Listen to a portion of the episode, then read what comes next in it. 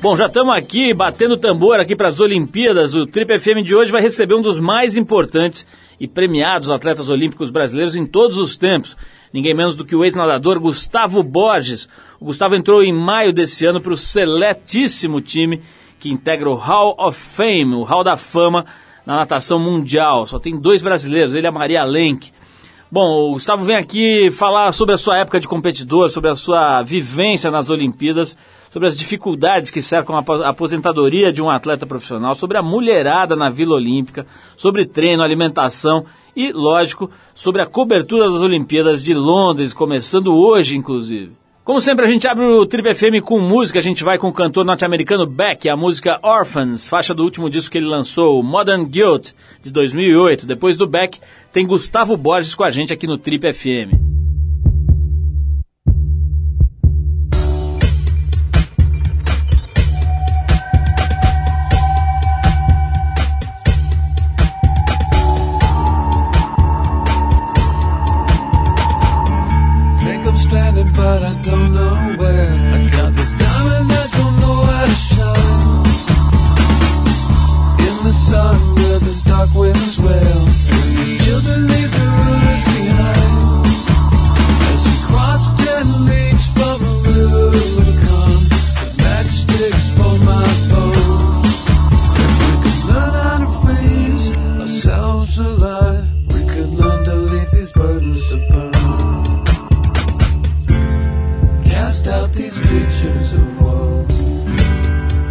Of themselves.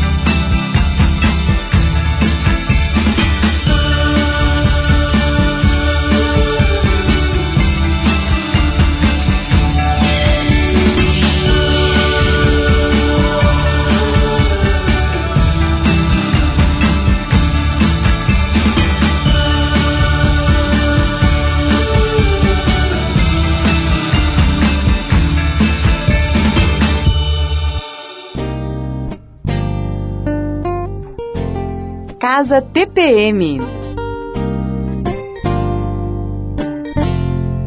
Reforçando seu compromisso com as verdadeiras questões da mulher contemporânea, a revista TPM traz um evento que vai discutir os assuntos que determinam, enriquecem e desenvolvem o universo feminino. Laerte, Maria Ribeiro, Chico Sá, Karina Burr, Ronaldo Fraga, Bob Wolfenson, entre outras personalidades, formam um mosaico relevante, inteligente, positivo, leve e bem-humorado da essência feminina. A Casa TPM vai ser montada em São Paulo nos dias 4 e 5 de agosto.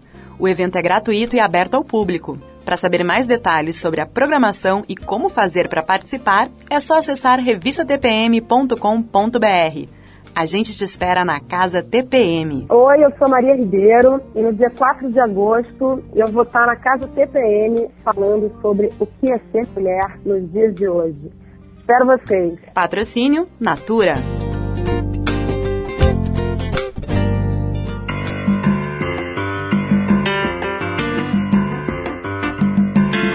Ele é um dos mais importantes atletas olímpicos brasileiros em todos os tempos. É o maior medalhista nacional em provas de natação em Olimpíadas e Pan-Americanos. Ele nasceu em Ribeirão Preto, cresceu na cidade de Tuverava, onde começou a nadar quando tinha 10 anos. Aos 18, ganhou reconhecimento internacional com uma impecável participação nos Jogos Pan-Americanos de 1991, disputados em Havana, Cuba. No ano seguinte, com apenas 19 anos, ele ganhou sua primeira medalha olímpica, uma medalha de prata nos 100 metros livres. No total foram quatro medalhas olímpicas, 19 medalhas em Pan-Americanos e diversos recordes sul-americanos, além de quatro mundiais. Aposentado das competições em 2004, depois das Olimpíadas de Atenas, atualmente ele divide seu tempo entre as suas academias, as palestras e a divulgação do método que ele desenvolveu para o ensino da natação. Papo hoje aqui no Trip é com Gustavo Borges, que em maio desse ano entrou para o International Swimming Hall of Fame e ao lado da lendária Maria Lenk se tornou o segundo brasileiro a integrar o Hall da Fama da natação mundial. Gustavo, antes de mais nada, é um prazer te receber aqui mais uma vez no nosso modesto, porém enjoado estúdio. Você que esteve com a gente aqui em 2006, já estava mais do que na hora da gente colocar esse papo em dia, principalmente agora, né? Evidentemente, você deve estar super assediado aí com a Olimpíada de Londres a pleno vapor. Seja muito bem-vindo aqui, Gustavo. É um prazer te grande, receber. Grande prazer estar aqui com vocês. Primeira coisa que eu queria já engatar, pô, você não mudou nada, você não ganhou uma grama aí, você tá igualzinho, cara. Eu queria falar um pouquinho sobre isso. Volta e meia é. vem atletas aqui. Tô bem conservado, não um picles. Exatamente. o cara, a única coisa que eu achei que ele cresceu um pouco. Quanto, qual é a tua, a tua altura? Crescer, acho que a única coisa que manteve igual, exatamente igual, ou diminuir, foi a questão da altura. Qual né? que é a tua altura? 2 e 3 de altura. 2 e 3, é, né? É, você tava falando até que você hoje, hoje é mais, pesa menos do que você pesava no auge da carreira? É, eu parei em 2004 e na época a atividade física é muito intensa, né? Você fica lá 3, 4, 5 horas no dia fazendo atividade física. Lógico que tem muito trabalho aeróbio, você perde muita massa, mas você ganha também alimentação, força física e tal. Então, quando eu parei de nadar, eu estava com mais ou menos 99 a 100 quilos. E, e, hoje eu tô, normalmente eu tô a 95, 96, então uns 3, 4 quilos aí, uma troca de massa magra, que é a questão do músculo, para uma massa um pouco mais gordinha, assim, né? Então um pouco mais flácido do que quando eu nadava, né? Não Gustavo, eu me lembro de, de conversar com gente, eu gostava muito, sempre gostei muito de natação, pratiquei um pouquinho de polo aquático, e eu vivia muito perto de gente que era competitiva na natação e tal. Eu me lembro de ver algumas pessoas que tinham uma carreira muito bacana na natação, mas depois elas rompiam com o negócio, não queriam mais nunca mais nem ver piscina, o cara não queria ter aqueles chinelinhos ter sunga, o cara não queria mais nem passar Aquela perto. Aquela pequenininha que é, seca e O cara e pega bode, pegava bode mesmo da coisa e se afastava. Ao contrário, né, você está completamente, com o perdão do, do, trocadilho involuntário, mergulhado na natação até hoje. Né? Você chegou a, a ter um período, cara, que você não queria mais saber de nadar logo depois de parar ou não? Não, eu sempre, eu sempre tive uma relação muito, muito boa com a água. Eu terminei a minha carreira muito bem resolvido com, com a natação, de ser um atleta de alto rendimento. E, e a carreira pós-atleta, você tem que procurar uma atividade física que te agrada, que você goste de praticar, que seja fácil, simples, tem que ser cômodo para você também, tem uma série de, de características. É, a natação hoje, para mim, ela não é a minha atividade principal de, como atividade física.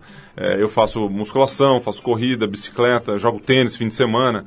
Então sou muito ativo na questão da atividade física, mas a natação em si, o processo de chegar, trocar de roupa, descer, nadar, voltar, ele, ele demora um pouco, um, um pouco demais é, para mim. Né? Eu já fiz isso durante muito tempo da minha vida. Então quando eu vou fazer, eu faço, eu organizo e vou lá e faço. Não é uma coisa rotineira. Mas se eu tenho meia hora para fazer exercício, é uma, uma questão que eu acabei tomando uma decisão na minha vida. Eu tenho 15 minutos, meia hora para fazer, hoje, por exemplo, a gente vim para cá, eu tinha meia hora, cheguei e fiz meia hora de exercício. Eu faço um exercício funcional, eu estou resolvido. Fiz atividade física, tudo conta, né? Você vai somando. O importante é você estar tá sempre ativo e sempre fazendo atividade física. É, durante um período muito grande, assim, de duas, três horas, não é necessário mais, né? Eu estou com quase 40 anos e não tenho a necessidade de ter uma atividade física muito intensa. O que eu tenho que fazer é algo para deixar minha saúde, meu estado físico bacana, bem-estar físico, mental e social, que é a saúde né, da, da, do ser humano, é bem equilibrado. Mas a natação não tem problema nenhum, nado muito ainda hoje. Vou muito, você falou das, da questão das academias, é, tenho sempre presente nos locais, competindo. Eu só não nado com moleque abaixo de 25, 26 anos, que os caras querem me dar pau, né? E quer fazer desafio de 100 metros, revezamento, isso eu não dizer caio que mais. ganhou do Gustavo. É, depois põe no YouTube, entra no YouTube e tem lá, não sei quem deu pau no Gustavo Borges. Aí os caras começam Agora, Gustavo, vamos, é, uma curiosidade minha. Hoje, se você cair, se preparar, se preparar não, se você for do jeito que você está lá hoje e nadar 100 metros no gás, quanto tempo você acha que você faz? Agora, sim, sai daqui Sai aquece daqui nada. e mergulha. Putz, ah, difícil essa pergunta. Eu acho que eu consigo fazer uns 57, 50, 57. 56. O recorde 56. brasileiro hoje é quanto? Ah, o recorde brasileiro é 46 hoje. 46. Eu vou uns 10 segundos acima do, do recorde, que é o recorde mundial, né? O César é o recorde mundial e o recorde brasileiro. Então tá meio complicado, né? Mas, pô, legal. É, é, tem uma outra coisa também que eu acho legal a gente abordar, que é o seguinte. é, recentemente teve aqui o Neto, jogador de futebol, né? E ele falou que a briga dele com a balança é de foice. Ele falou, ele jura por Deus que ele não come demais, que ele engorda só de olhar. Ele falou pra gente, né? Ele, ele falou, eu vou na padaria, eu olho um pão doce. Ele fala assim, eu olho um pão doce, eu já engordo uns 2 quilos. E, e, é, você acha que... que é, o atleta em geral, cara, em todos os sentidos, sentido físico, sentido profissional tal, ele se prepara pouco para esse momento da parada, ele pensa pouco, ele evita pensar. É, é quase como uma coisa da morte, né? A gente finge que não vai acontecer com a gente, a gente tenta não pensar e acaba sendo uma coisa meio equivocada, né, cara? Você não lidar com uma coisa que você tem certeza que vai acontecer. No caso do atleta não tem um pouco isso, ele, ele ignora a existência de um fato que é concreto. É, é, não sei se ignora ou ele. é, acho que ignora, sim. Acho que tem um aspecto que é uma perda muito grande para o atleta. E quando você está no seu auge, principalmente jovem no auge, é, tudo é possível, assim. Você vai, vai para cima, você faz, você tá com 19, 20, 21, 22, alguém fala para você, ó, com 30 acaba, você fala, e daí, né? É, e o que, que eu tenho a ver com isso? Tô aqui ganhando medalha, todo mundo batendo palma, batendo recorde, é, é muito é muito envolvente a questão do esporte, né? Você pega, eh, dando o exemplo aí do futebol, você entra no estádio, é todo mundo gritando, é imprensa, é, é muita coisa em cima de você. Agora, é um sentimento de perda muito grande quando você encerra uma carreira. E, e eu, tava, eu sempre tento fazer uma analogia, assim, como é que é? Você fez uma analogia com a morte, assim, você sabe o que vai acontecer, mas quando chega você não está preparado, assim, né? É, talvez acho que a gente está até mais preparado com a, mor com a morte do que com a questão do atleta, porque o atleta seria mais ou menos assim, você está namorando, está casado, Aí você combina, olha, daqui quatro anos o nosso amor vai ter que terminar, a gente vai se separar. E aí você vai, tem um dia, um dia antes, você ainda está com toda aquela paixão pela sua esposa, pela sua namorada, e fala assim, olha, amanhã acabou. Tá? Então hoje é nosso último dia e vamos dar o nosso máximo hoje, né? Que é num evento esportivo que você tá, amanhã não tem mais, você é um ex-atleta. Até escutei que agora é pós-atleta, que é muito melhor você falar pós. Ah, ex, ex qualquer coisa é Tá ex-presidente, ex não sei o quê. Ex-medalhista não tem como, né? Que a medalha é sua. Mas então acho que tem essa questão. E muita gente sofre muito com isso. Pois é, né? nessa, Tem um né, sofrimento muito no grande. aspecto da alimentação, né? Você falou que você é, é, entende que essa coisa do ganho de peso tem muito a ver com o cara começar a comer mais e gastar menos uma conta Uhum. de chegada, né? Você mexeu na tua alimentação, hoje você come muito diferente do... Claro, na hora que você está competindo e treinando, você te- deve ter uma super alimentação. Uhum. Mas você fica controlando a tua dieta? Olha, eu, eu, eu acho muito difícil você chegar para mim e falar um cara que tem um hábito alimen- alimentar adequado, aí eu- adequado, bom senso, bom gosto, o que, que é adequado, o que, que não é, e tem uma grande discussão para ver o que, que é isso, né? Mas hábito alimentar é adequado, é, essa pessoa não vai ganhar peso. né? Você tem um hábito alimentar adequado, pô, come salada, come carne, come equilibrado, equilibra a gordura, proteína, carboidrato, essa coisa toda. Não fica enfiando o pé na jaca todo dia. Faz a coisa com equilíbrio, que isso, isso para mim é adequado. Né? O que não é adequado, pô, tô com fome, né? pega uma caixa de pão de queijo e come.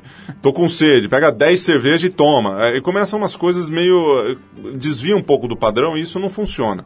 Isso, a alimentação adequada, aliada com uma prática esportiva regular, é, não tem uma fórmula mais certa do que essa para dar certo. Então você pode ver, o cara que está ganhando peso, olha o que o cara tá comendo, né? E não é só. Porque o cara que gosta de comer muito, gosta de muito doce, ele vai comer a saladinha, um filezinho no almoço e depois vai encher a cara de chocolate às três da tarde. Manda um quindim. É, e, e manda um quindim. é, e aí começam a, essas coisas que saem um pouco do padrão. Aí você vê a questão dos atletas, né? Que muitos atletas, principalmente eh, antigamente, você via. Sempre tem um ícone, né? De um atleta que parou e engordou. E aí você pega, principalmente se for um cara de, de nome importante, fala, pô, aí você já cria um estereotipo, estereotipa o cara, porque todo atleta que para engorda e tem esses problemas. A grande maioria não engorda.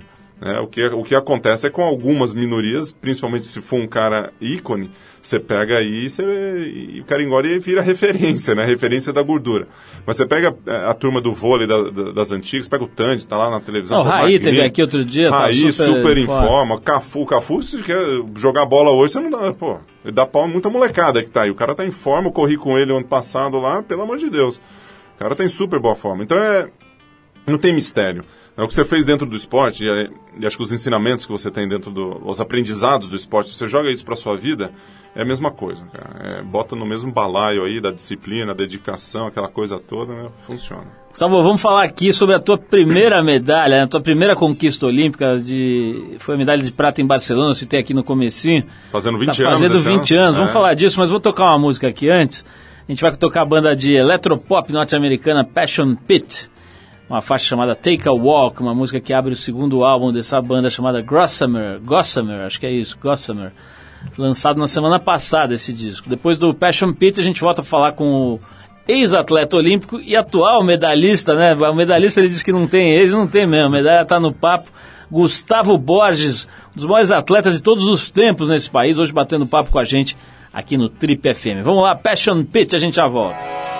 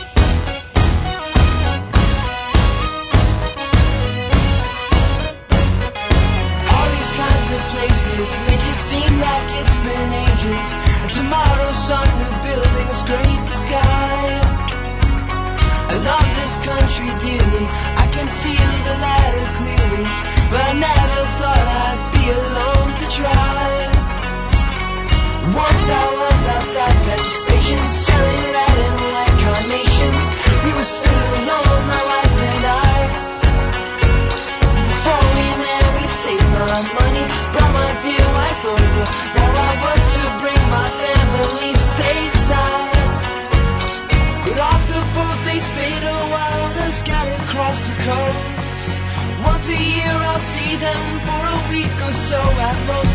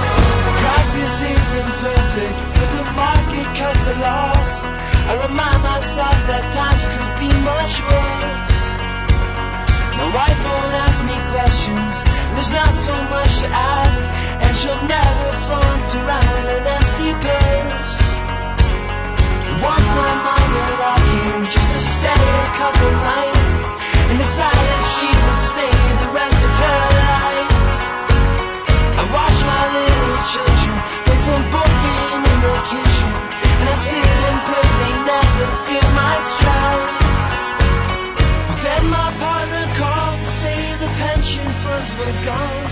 We made some bad investments, now the accounts are overdrawn. I took a walk, took a walk.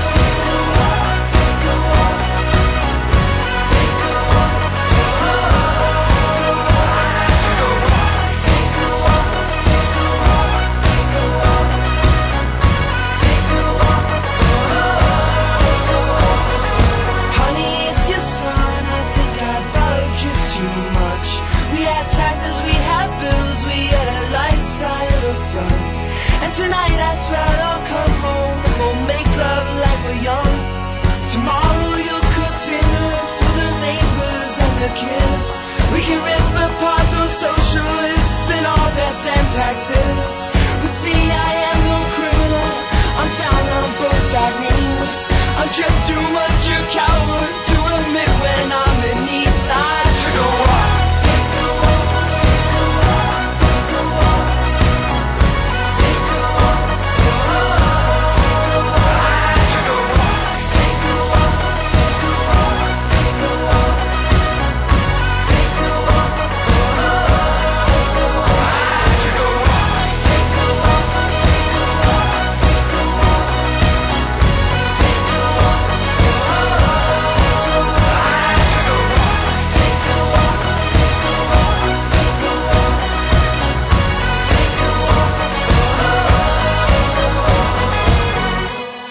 Você está no Trip FM.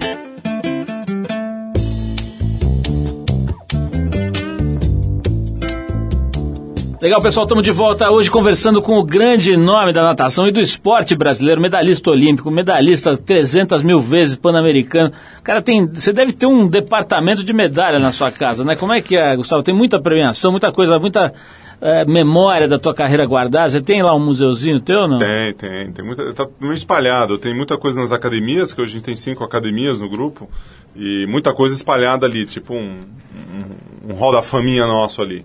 É, e aí, em casa eu tenho muita coisa, na casa da minha mãe ainda continua com algumas coisas, né? E, Você tem e aí, vontade de agrupar tudo isso, fazer um lugar, enfim, um... Seria legal, é, eu agora que em, em maio no Hall da Fama, eu entrei pro Hall da Fama, foi bem interessante, que ali você consegue ver toda a história da natação, as memorabilhas e tudo mais. E eu acho, acho que seria legal, sim, co- concentrar tudo num lugar onde pudesse a turma ir, né? Eu sou, o- o Pinheiros é um clube que, que talvez pudesse ter isso, tem o Museu Hans Noblin, que é lá dentro do clube, muito bacana com a história do Pinheiros, e foi um clube que eu representei durante é, boa parte da minha vida. E seria uma, uma coisa bacana de se ter, sim. Gustavo, vamos relembrar um pouquinho essa tua primeira medalha. né? Você estava você tava com 20 anos, né? Na, na época, você estava completando 20 anos ali. estava com 19. 19 para 20 anos, você tinha ido para os Jogos, Jogos, Jogos Olímpicos ali, você, você acreditava, cara? Você tinha já uma, uma estratégia, uma trajetória ali visando aquela medalha ou foi meio surpresa para você mesmo? Não, eu tava. Quando você chega numa Olimpíada bem ranqueado é, e jovem, é, as chances de você ganhar uma medalha é, são boas, não são ruins, não. Então, com 19 anos é até um pouco cedo demais para ganhar medalha com 18, 19, 20 na- no masculino. Dá uma relembrada no contexto. Quem eram os caras ali que jogavam? Eu tava, eu, tava em contra? quarto, eu tava em quarto no ranking mundial, na, no 100 livre, e os três primeiros estavam empatados em primeiro. Por coincidência lá, era o, era o Stefan Carron, o Alexander Popov e o Matt Biondi. O Matt Biondi tinha sido campeão olímpico em, em 88. O Stefan Carron tinha sido terceiro naquela mesma Olimpíada, então. E o Popov chegando igual um foguete, né? Meio que mais contemporâneo comigo. Os dois tinham 27, o Popov tinha 20 e eu 19. E, e naquela ocasião, os três empatados em primeiro no ranking e, e eu em quarto. E o quinto estava um pouco atrás ali. Então a, a disputa ia ficar entre nós, nós quatro ali, não ia ter é, grandes novidades assim dentro da Olimpíada. Mas lógico que ninguém ganha de véspera, você tem que chegar lá e nadar. E, e na competição o Beyond ele não estava numa boa fase mais. Ele nadou o ano anterior, ele não sei o que aconteceu ali, ele fez um tempo, foi quase meio segundo pior nas Olimpíadas. E foi uma prova dura, porque a gente nadou tudo junto ali e é, o placar não funcionou no final da prova, né? O, todos estavam na final, então na sala de, de, de, de concentração antes de entrar, aquela pressão total ali, chegou na prova, puta pau, né? Entra, vai, dá virada, o Beyond passou muito forte, morreu no final da prova. E nos metros finais, na hora que eu bati, o placar não funcionou. E demorou 40 minutos para esse negócio é, voltar ali eles terem a- o resultado oficial. E nisso eu estou numa, na, na piscina do lado, conversando lá com um amigo, com um treinador, gente querendo entrevistar, querendo saber o que estava acontecendo, e eu super chateado, né? Aí 40 minutos depois eu volto, tiro o terceiro lugar da sala de premiação, que era o John Olsen, que estava em terceiro lugar, o americano. E aí ele sai, eu entro, né? E acabo indo pegar a medalha ali. O Popov pegou primeiro, o Stefan Carro em terceiro e eu em segundo. E aí foi aquela loucura, né? E Vou falar um pouco mais disso, porque eu quero saber como é que é depois, cara, lidar com a fama, né? De repente você vira um dos maiores ícones do país e com 19 anos qualquer coisa, né? Brigar com uma namorada já é complicado, imagina você ficar famosão praticamente muito entre aspas do dia para a noite, né? Vamos falar disso. Vamos falar também sobre a tua carreira profissional agora, né? Formou, se formou em economia, tem feito um trabalho interessante, empreendeu, etc. Falar sobre tudo isso, mas a gente vai agora fazer mais uma, uma paradinha aqui para ouvir um Rolling Stones. A faixa é uma faixa que eu gosto bastante, Beast of Burden.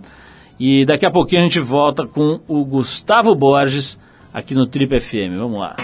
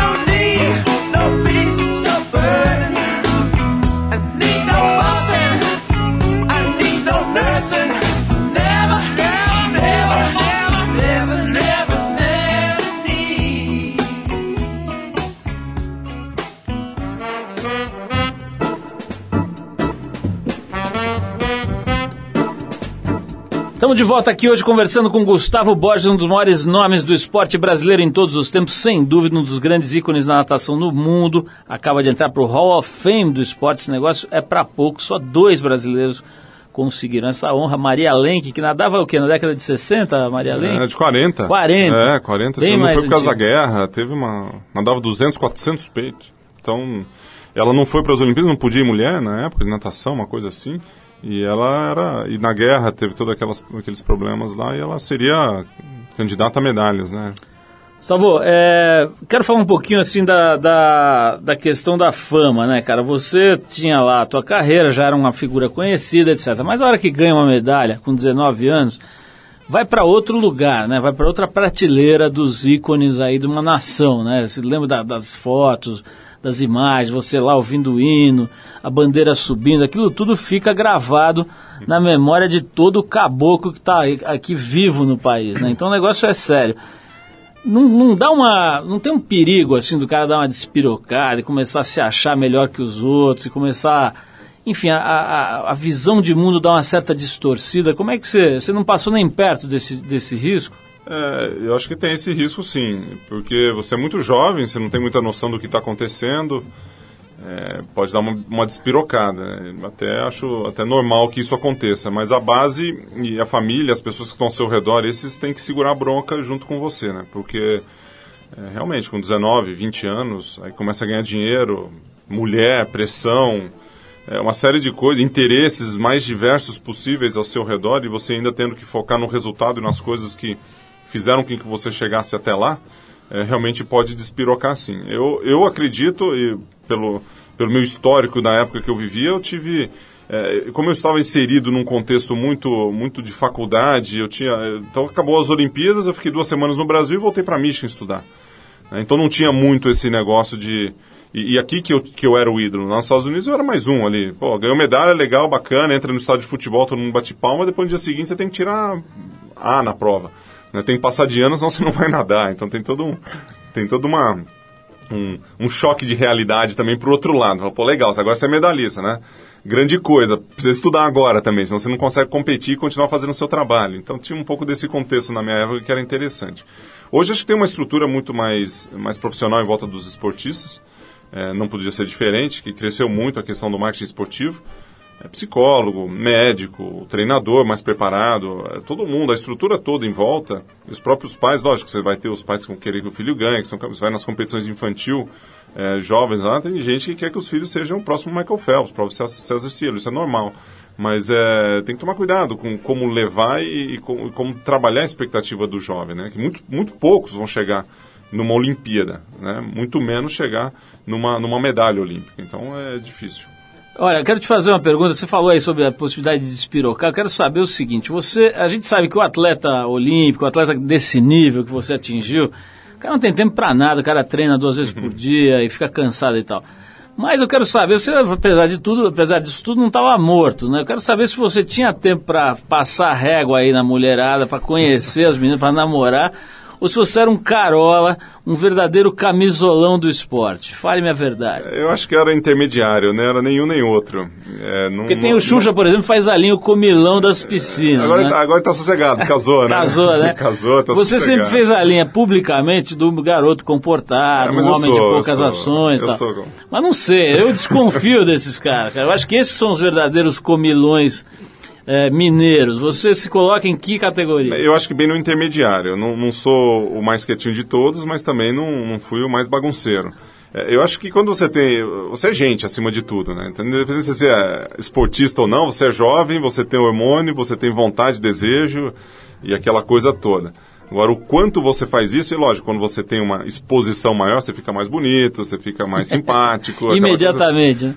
É uma, uma fórmula bacana, até alguns fatores motivacionais que os atletas utilizam para ganhar as medalhas, Sem né? dúvida. Mas eu, eu acho que eu me colocaria numa categoria, me colocaria intermediário nessa questão. Fiz as minhas artes, né? Fiz a minha, fiz a minha parte ali, mas também não, não era de enfiar o pé na jaca, não. Agora, Gustavo, tirando esse lado da mulherada, tem- eu conheço um pouco, eu diria que conheço bem o ambiente esportivo e sei que rola num grupo que está treinando junto, numa seleção e tal, sempre rola os papéis, né? Tem o zoeira, o cara que faz a bagunça, tem os mais quietões, tem os que comandam, que lideram eh, naturalmente, que viram meio a referência do grupo e tal. Como é que você era no grupo de competidores da tua época? Você era mais bagunceiro ou mais quietão, ou mais ou liderava? Como é que era? Aí eu sempre liderei por exemplo. É, e, inclusive era capitão de equipe, já fui no em Michigan capitão, na equipe do Brasil também liderava. E quando você chega no status, você vence, você ganha medalha, você tem um pouco des- dessa bagagem que você tem que trazer de contribuição para o grupo, né? E o pessoal olha, quer saber o que, que você faz. Como é que você está fazendo. Então, o, o, o, liderar, por exemplo, nesse cenário, eu acho que é o mais importante, mais do que com palavras. Né? Tem gente que é muito boa com palavras e às vezes até nem é o melhor atleta, mas ele tem um carisma, tem um, uma entonação e uma vontade que ele consegue liderar um grupo, mesmo não tendo a característica mais técnica ou de resultado de performance. É, eu, eu tinha essa característica de me expressar e tinha a característica de liderar, por exemplo. Então, o horário, para mim, a questão da disciplina, chegar no horário, de conversar com as pessoas, eu sempre fui muito bom nisso, nessa relação de, de dar atenção, de, de dar o caminho, é, e, e, muito conservador. Eu sempre fui muito conservador né, nas minhas ações, assim, apesar de arriscar nos momentos oportunos.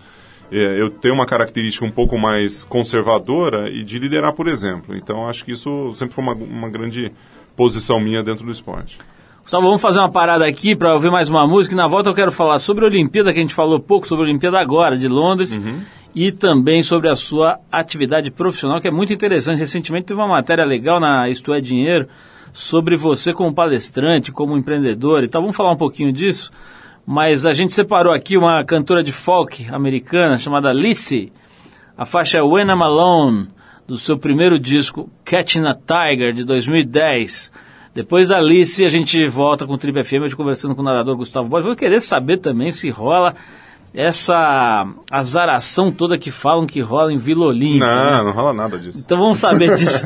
Primeiro a gente ouve a Alice com When I'm Alone, depois a gente volta para tirar a verdade de Gustavo Borges, coisas que ele jamais disse para a imprensa.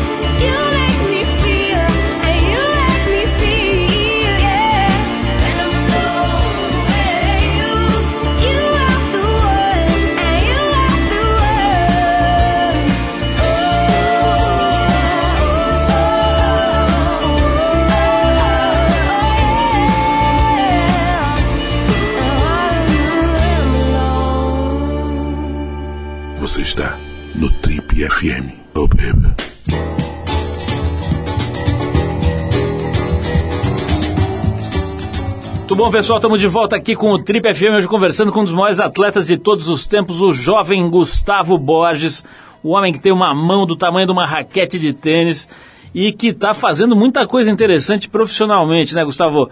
Eu estava lendo, falei aqui da matéria da História Dinheiro, uma revista que eu acho bem legal, e eles deram uma matéria sobre você, e acho que, não sei se era só você ou outros atletas, ou outras pessoas que estão fazendo palestras, então você era o destaque, cara. E lá eu me enterei que você está não só com as suas academias, mas com uma metodologia que você licencia para pequenas academias, ou enfim, escolas e tal, Pequenas, que querem. grandes escolas, grandes, né? Que querem é, aprimorar o ensino da, da natação.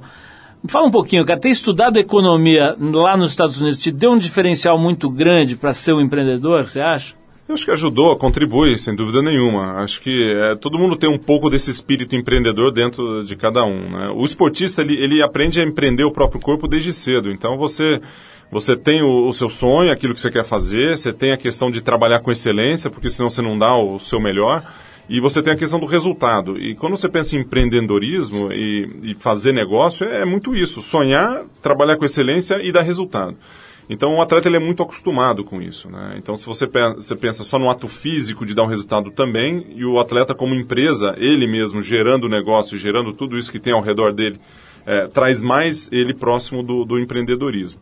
E eu acho que estudar economia realmente ajudou. Eu sou muito mais na área de administração do que na área econômica, mas ela, ela contribui sim. Acho que a vivência eh, dentro da universidade, independente se é economia, se é humana, se é medicina, você acaba convivendo com pessoas e discutindo coisas que, que são importantes para o seu crescimento profissional em qualquer área, né? E acho que na área de empreendedorismo também. Agora, esse projeto de ter academias e de ter essa- esse método licenciável, digamos assim, você já tinha lá atrás, desde moleque, de, de nadador, ou foi uma coisa que você parou para pensar e projetar? Ele, ele foi uma, na transição, a gente falou até um pouco da transição do atleta, quando em 2000 até 2004 foi um período, o meu período de transição. E quando você faz uma transição dentro do esporte, você acaba assumindo compromissos fora da parte atlética ali, do, do, do treinamento, isso pode acarretar em problemas de resultado dentro do negócio. Mas se é bem pensado, você antecipa a sua, a sua transição fora das piscinas, né, que foi o meu caso. Então, em 2002, ainda em atividade, eu inaugurei a minha primeira unidade lá em Curitiba, com sócios lá da cidade, que continuam meus sócios hoje. Em, Curiti, em São Paulo, em 2004, unidade aqui no Morumbi.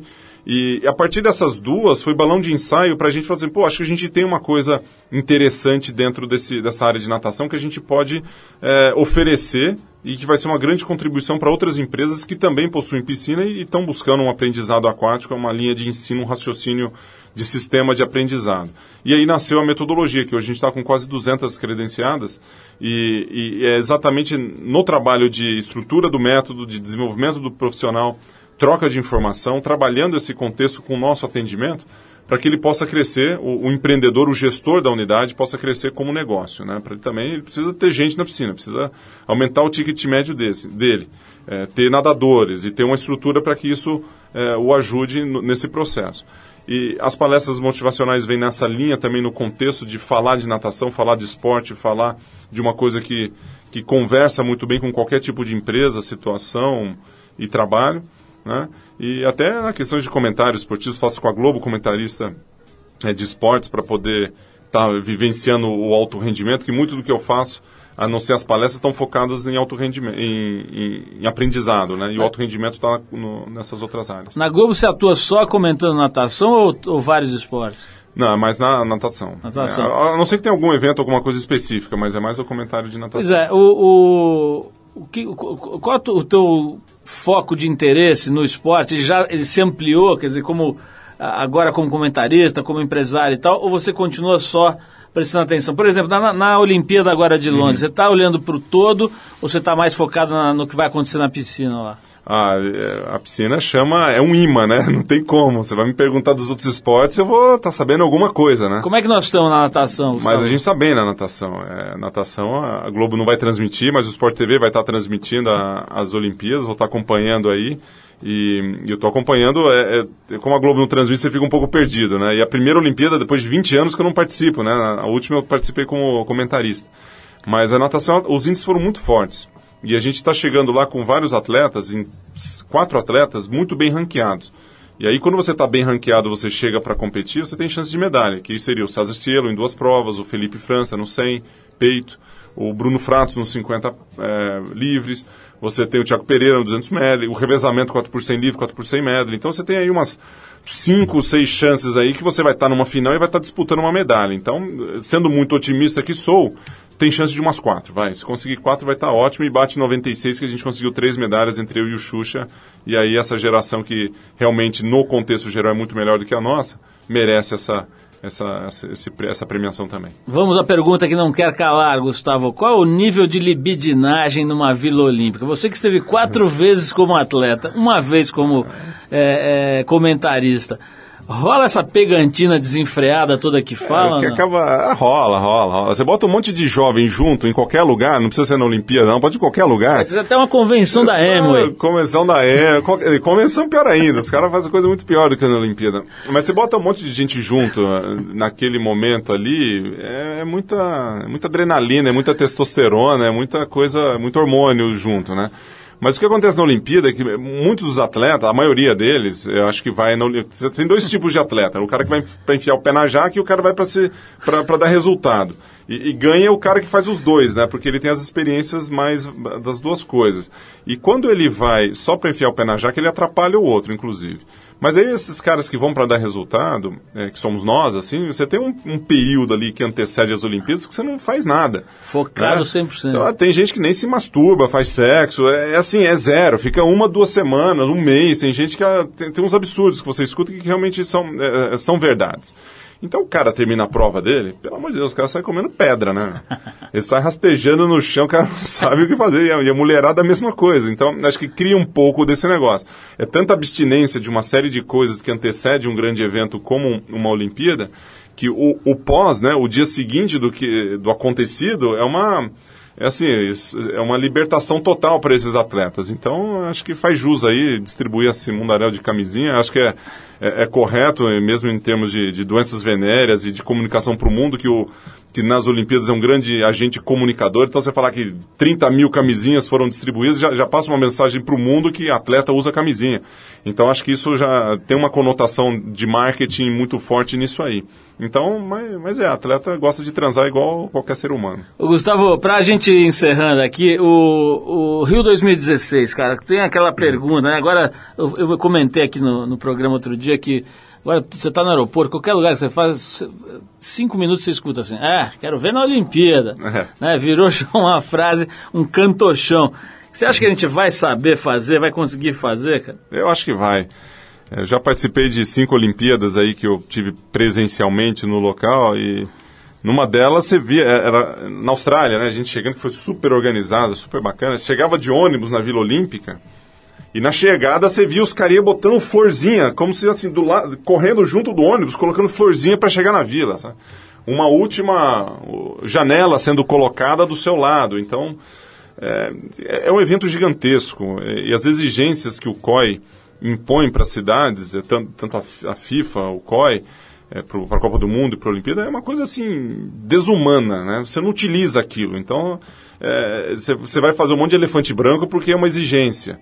Apesar que agora já tem boas práticas no, eh, nessas últimas Olimpíadas aí que pode fazer uma coisa temporária. Mas aí você vai, vou, eu vou investir 500 milhões num projeto temporário ou 525 num projeto fixo. Aí a opinião pública fala, ah, mas só 25 milhões a mais, é 3% a mais de gasto tal, para fazer um negócio que vai ficar de legado.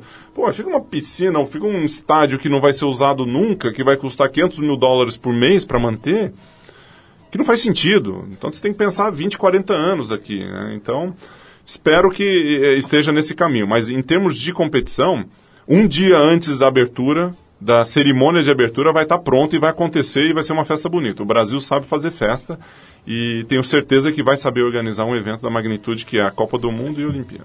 Agora, essa turma que vai para enfiar o pé na jaca, essa vai- não vai faltar na nossa... Não, essa sempre tem, é impressionante. Você vai nas áreas internacionais, vai nas. Adorei essa turma, me identifiquei com essa... É, tem essa turma lá. Ô, ô, Gustavo, pra gente fechar aqui, Você não vai nem dar uma olhadinha na Record, cara. Tudo bem, você trabalha pra Globo. Pra ver meu amigo Xuxa lá. É, você não vai nem ver o Xuxa comentando, se empolgando ali, querendo ganhar todas as medalhas. Olha, eu vou. Eu tô, eu tô vendo aonde. eh, Não em que canal que eu vou assistir, mas onde eu vou estar pra assistir, né? Então eu vou procurar muita coisa inteira. Vou estar trabalhando. eu Não sei, acho que. Vai, vai trabalhar semana que vem? Acho que vai, né? Vai, Durante vai. a Olimpíada vai ter trabalho? Vai, pô. Então eu vou, vou escolher. Acho que vou dar ver como é que o Xuxa tá indo lá. Mas vou assistir no Sport TV, né? Sport TV vai fazer uma bela transmissão. Vou ter que prestigiar o nosso canal campeão. É isso aí. Gustavo, olha, adorei. Sempre legal bater papo com você aqui. E agora a gente ficou um pouco mais a par da tua atividade profissional, né? Que está amadurecendo bastante. Como eu disse, estava vendo essa reportagem aí e outras, né? Volta e meia comentam isso na mídia. E é muito legal, né? Porque ainda tem um pouco da... O atleta profissional do Brasil ainda carrega um pouco daquele estereótipo antigo do cara ignorante que tinha uma performance depois muitas vezes morria à míngua ou ficava desassistido, sem grana e tal. E você já representa um um outro tipo né, de, de, de indivíduo que faz, que constrói melhor o seu futuro, a sua carreira e tal, e dá continuidade a uma atividade profissional de, de alto nível eh, fora do, do, do mundo competitivo esportivo. Então, parabéns por tudo isso aí e por todas as medalhas, por todas as alegrias né, que a gente teve aí com, acompanhando a tua carreira e vendo a bandeira do Brasil subindo, o hino tocando. Eu me lembro bem da- dessa tua primeira medalha aí, você molequinho ali. A né? gente era molequinho, né? Todos nós, Você mas- pega 20 anos atrás, é, todo mundo era Todos jovem. nós, né? Mas você ali, pô, 19 anos, né, cara? Conseguiu uma glória dessa para um país. Eu, pô, que conheço um pouquinho desse assunto, eu tiro o chapéu. E acho que o Brasil, todo o Brasil tira também. Não precisa conhecer assunto nenhum para tirar o chapéu para este jovem de dois metros e quanto? Três. Dois metros Acho e que três, três. é, deve ter diminuído um É, pouco. talvez seja dois e dois. Vai, vamos dar um desconto. Gustavo Borges, brigadíssimo pela tua presença. Grande prazer estar aqui com vocês. Obrigado. A gente vai agora então tocar uma música para homenagear aqui o Gustavo Borges, que é do Kings of Leon, a faixa Happy Alone, do primeiro disco deles que foi lançado em 2003, chama-se Youth and Young Manhood. Gustavo, mais uma vez, obrigado. E vamos de Kings of Leon em homenagem ao grande atleta Gustavo Borges.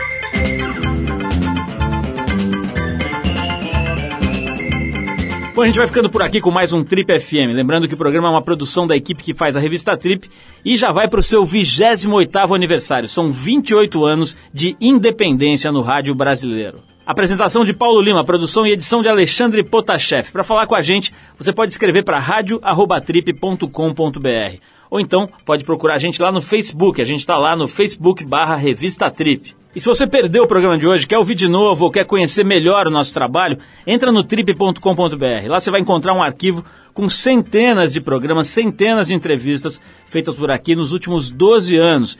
E você pode baixar essas entrevistas para ouvir a hora que quiser, onde quiser. Tem gente que ouve no trem, no ônibus, pedalando, correndo, enfim, a hora que você quiser, você pode acompanhar o nosso trabalho. Você também pode acessar esse arquivo pelo aplicativo da revista Trip para o iPhone, para o iPod Touch e também agora no iPad. É só procurar lá na Apple Store, você vai achar, ele é gratuito. Na semana que vem a gente volta nesse mesmo horário com mais um Trip FM. Abração e até a próxima!